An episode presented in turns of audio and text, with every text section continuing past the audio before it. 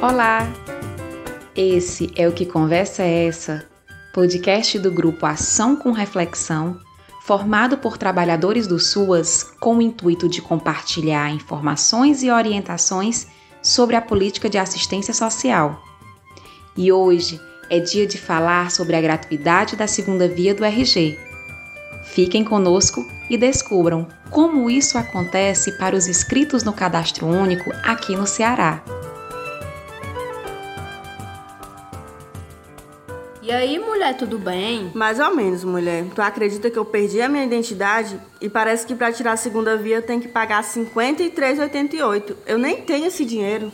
Mulher, mas tu sabia que dá para tirar de graça? Como assim? Que conversa é essa?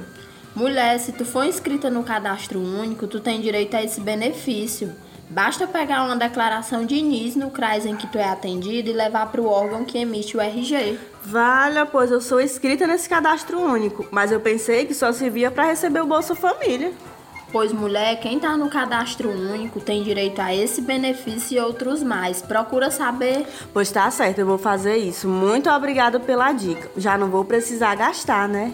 Mas tu não esquece de fazer o boletim de ocorrência na delegacia ou online, para registrar que tu perdeu a primeira via. Pois tá certo. Muito obrigada. O NIS é o número de identificação social que é gerado quando o usuário se inscreve no cadastro único.